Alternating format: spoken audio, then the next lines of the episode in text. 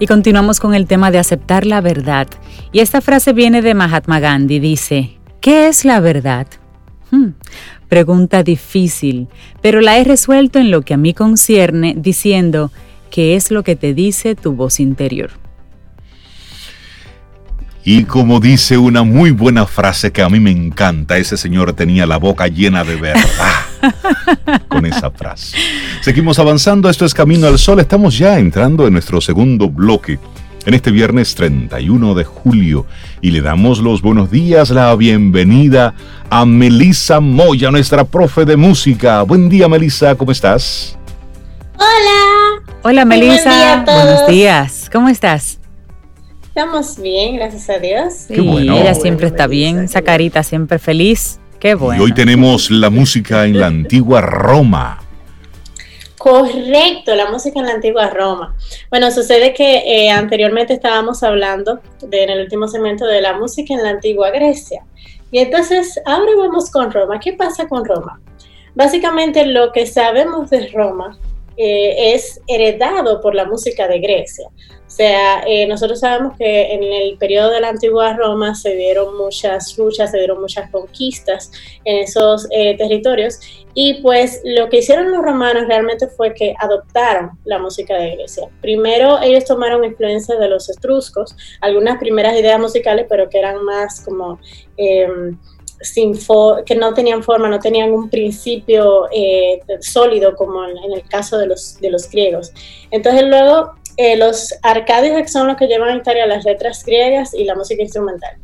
Y eh, este empieza a desarrollarse y Roma pasa por una serie de emperadores que contribuyen al desarrollo de la música. Realmente en cuanto a la música de Roma, no es que conocemos tanto porque no han sobrevivido eh, composiciones musicales eh, sobre textos de ese periodo, pero eh, sí vamos a ver cómo eran, o sea, por los registros que nosotros tenemos, cómo eran los instrumentos de la época y en qué actividades se utilizaban la, la música en Roma. primero, considerando que los espectáculos eran un medio para para distraer al pueblo, para contenerlo.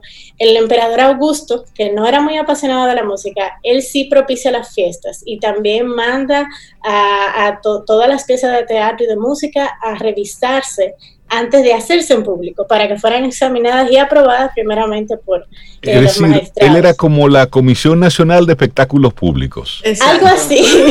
sí. Doña, ese era, de los ancestros de Doña Zaida. Doña Zaida, eso. Quizás con un carácter un poquito más militar, pero sí.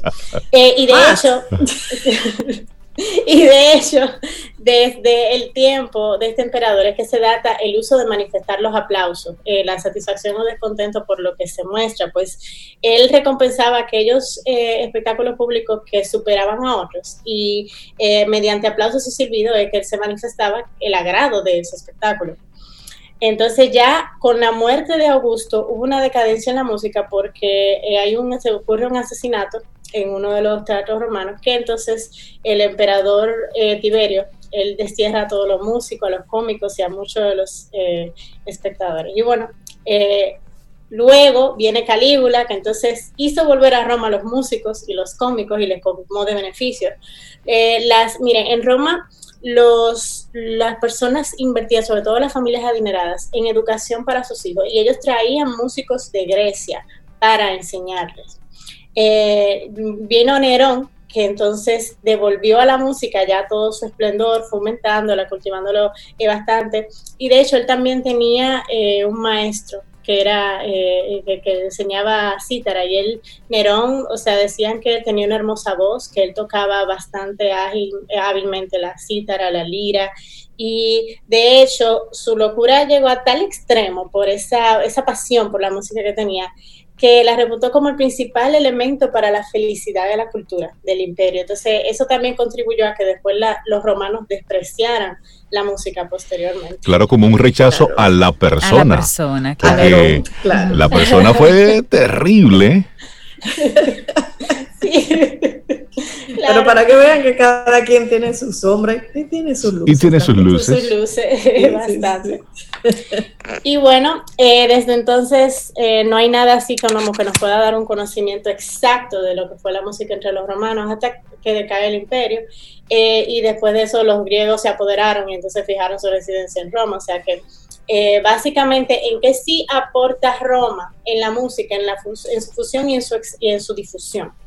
Eh, sobre todo en las etapas donde hubo proliferación de la música, ese, ese, ese auge que, propició a los mismos músicos griegos. Y bueno, eh, la música en qué se manifestaba? En gran parte de las ceremonias públicas, como entretenimiento público. Sabemos que había teatro romano también y parte del teatro también, la música se hacía parte. Eh, la música era parte de la educación integral de, los, de los romanos. Y hay escritores como el mismo Cicerón eh, que estipularon que las personas cultivadas tuvieran una educación musical. Eh, las mujeres romanas practicaban el canto, practicaban un instrumento y también la música era muy utilizada en el uso militar, sobre todo los, los instrumentos de viento, que eh, vamos a pasar a ver los instrumentos. se utilizaban para ritos religiosos, para eh, las, en las calles los acróbatas eran acompañados por músicos que tocaban panderos, tibias, y la música era utilizada también para, para ceremonias de sacrificios a los dioses. Eh, y bueno, la danza también era un espectáculo eh, que donde la música tomaba parte y las canciones eran acompañadas por cítaras. Eso es lo que se llama citarodia. Eso tuvo mucho auge. Eh, luego nosotros eh, tenemos algunos músicos eh, destacados, más que vienen de Grecia, por ejemplo, Terpnos, que fue el maestro de Cicerón. Y entonces ya pasando a la parte de instrumentos, hay uno de los favoritos de Rey, lo de percusión. se, utilizaban básicamente los instrumentos que se utilizaban en la antigua Grecia, que ya nosotros escuchamos, como los crótalos, los címbalos, los tímpanos, los cistros, que eran estos discos de metal eh, eh, pequeños. Lo que se colocaban en los dedos. Ajá, exacto. Y luego tenemos como viento, tenemos eh, flauta, tenemos la tibia. La tibia es una versión romana del aulos.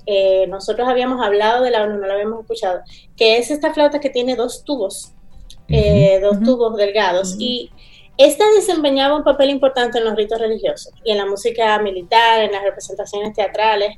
Eh, se hacían muchas canciones y danzas con esto. Vamos a escuchar un fragmento de una interpretación de una tibia.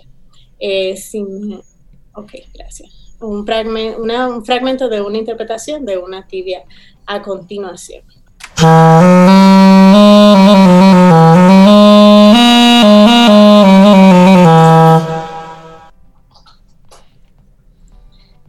Acabamos de escuchar una tibia. Conocimos la tibia. Suena, suena, suena, tiene un sonido así como profundo. Sí. Sí, totalmente. Y bueno, eh, también había la tuba, pero no, la tuba no tenía un diseño tan moderno como ahora, pero era eh, una trompeta larga, recta, eh, ya heredada por los etruscos, que había comentado al principio que eran los primeros que que aportan como las primeras nociones, eh, como la, música en su forma más eh, primitiva, si se puede decir allá. Y era utilizada también en ceremonias religiosas y militares. Eh, tenemos también el cornu, que era como un corno grande, que, o sea, el corno es el, que tiene forma circular, que parece en forma de G. Sí. Y también hay una versión más pequeña denominada la buchina. vamos a escuchar ahora cómo suena un corno. Un corno.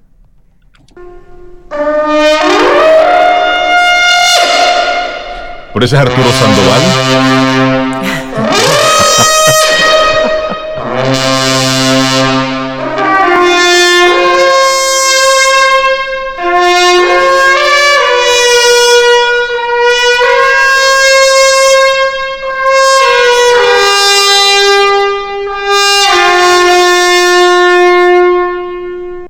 ¡Wow! ¡Qué bello suena ese instrumento! Es el sonido que en las películas fuerte, usan para, para presentar al rey. Y ahí viene el rey fulano de tal. Pro, pro, pro, ¿Verdad? Por sí, ahí. Pero...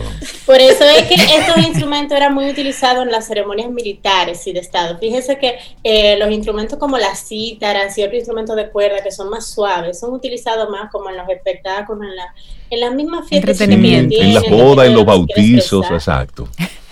Y los mismos sacrificios religiosos. ¿Cómo dice, dice, dice Laurita que suena como un elefante y Rey dice que suena como la otra como el bautizo. Sí. La cítara en los bautizos. Pero lo del elefante, Laura, es cierto, de hecho, por eso, o sea, este tipo de instrumento, el corno de hecho se llama así, tiene esa forma, eh, simula el sonido de, un elefante. Fíjate, fíjate la, la o sea, si piensas en el sonido que emite un elefante y la forma que tiene su trompa, te vas a dar cuenta de, que, de que tiene, o sea, influencia. Recuerden que los instrumentos musicales, de acuerdo a su forma, a su dimensión, es que el sonido funciona. Eh, al tener esa forma hace que el sonido viaje de una manera. El estar hecho, el material de que está hecho, eh, los metales de que están hechos, por ejemplo, hacen que el sonido también se escuche estridente. Entonces, eh, y el elefante es un tiene un cuerpo muy grande, es un animal muy grande y tiene esa forma alargada que curva en eh, eh, el elefante. Por eso, o sea, si nosotros podemos pensar en el sonido de un elefante cuando nosotros escuchamos una Sí, sí, es válido. Totalmente. Es similar, pero es que la forma también es similar. Ahorita está el día. Interesante. ¿Y qué más? ¿Y qué más? Tenemos también el litus, que es una, o sea, una trompeta también torcida y curva, que suena similar. Eh, luego tenemos eh, la flauta de dos tubos, que yo había mencionado previamente, el laulos. Vamos a escuchar cómo suena el laulos.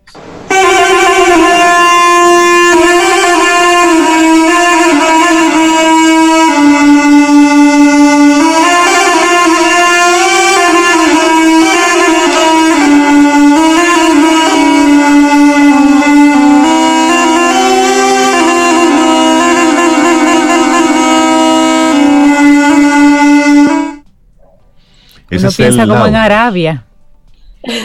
y, ese suena como si fueran dos instrumentos en uno. En un así raro.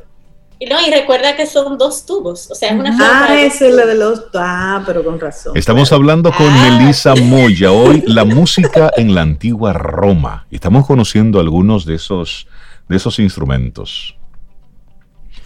Melissa, ¿qué, más, ¿qué más sonaba en, la antigua Roma? ¿Qué otros instrumentos tenían ellos? Eh, bueno, hay uno que surge en este periodo y es el hidráulis, que es un instrumento, o sea, que lo hace un griego, pero eh, es un instrumento que aparece en Alejandría. Eh, el hidráulis viene siendo el primer um, prospecto de órgano de tubo que aparece. Eh, pero pero es, funciona por medio de agua. O sea, hay una persona que eh, rueda un molino, eh, una especie de molino pequeño de, agua. Entonces, em, este, este flujo del agua es lo que hace que, que suene, que, o sea, que pase el aire por unos tubos que hay de diferentes tamaños, que sabemos que los tamaños de los tubos, cuando hablamos de la producción del sonido, eh, mientras más alargado, más grave el sonido, mientras más eh, corto, es más agudo. Vamos a escuchar cómo suena el hidráulico y ustedes van a sentir, o sea, escuchemos cómo en el sonido que emite el instrumento se siente el agua. Ok.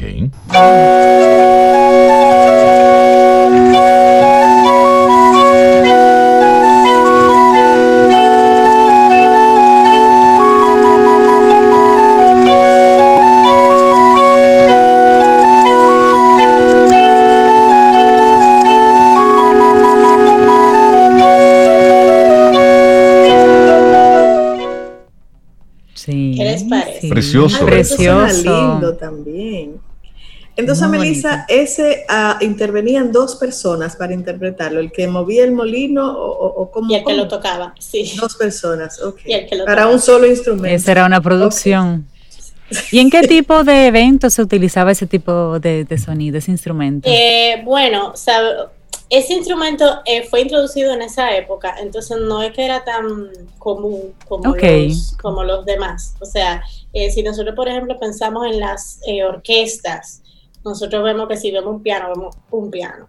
no vemos, es el primer instrumento de teclado que aparece en la época, pero eh, luego los otros eran los que eran más utilizados. Esto fue una invención eh, de aquel periodo que no fue como tan, tan utilizada, eh, porque tampoco había, tampoco es que había, o sea, se empezó a hacer en ese entonces. Muy lindo eh, También, bueno, y ya concluyendo, eh, los primeros dos siglos después de Cristo, cuando el arte, la arquitectura, la música, la filosofía y otros aspectos de la cultura griega fueron importados a Roma y a, otras ciudades. Eh, los escritores hablan de famosos virtuosos, de grandes coros, orquestas, grandiosas fiestas, incluso concursos musicales que se daban.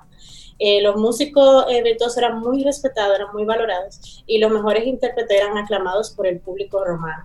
Se realizaban giras de concierto por el imperio romano y recibían pagos importantes. Oye. Eh, algo parecido con la realidad. pero, pero la música era, tenía mayor eh, prestigio. Y numerosos emperadores apoyaron y cultivaron la música, otros, otros no. Eh, también eh, el mismo Nerón llegó a tener aspiraciones de lograr la fama como músico, concursó en varios certámenes. Pero y como no ganó, pero es, es interesante ver cómo la música en la antigua Roma adquiere un carácter comercial porque viendo la historia de la, de la música en las otras civilizaciones antiguas, la música tenía como principio básico ese, ese acompañar momentos especiales. En la mayoría vinculados, relacionados a eh, momentos religiosos, momentos muy puntuales, la guerra. Pero aquí en Roma le estaban viendo el dinero a la música. Bueno, eh, sí, porque por ejemplo, hay emperadores como Augusto, que, lo, que la promovió mucho, pero realmente no es que era apasionado de la música. Sin embargo, es que vemos también como la cultura romana, por ejemplo, es más bélica quizás que otra cultura, o sea, se enfoca más en, en, las conquistas, en las guerras, en ese tipo de cosas, por lo que nosotros conocemos de la historia, diferente, a diferencia de otras culturas en aquel entonces. sabemos que, bueno, todo se ha ido eh, transformando, pero, pero sí, es cierto lo que tú dices. ¿Y con qué eh, tema vamos a estar cerrando tu excelente participación del día de hoy?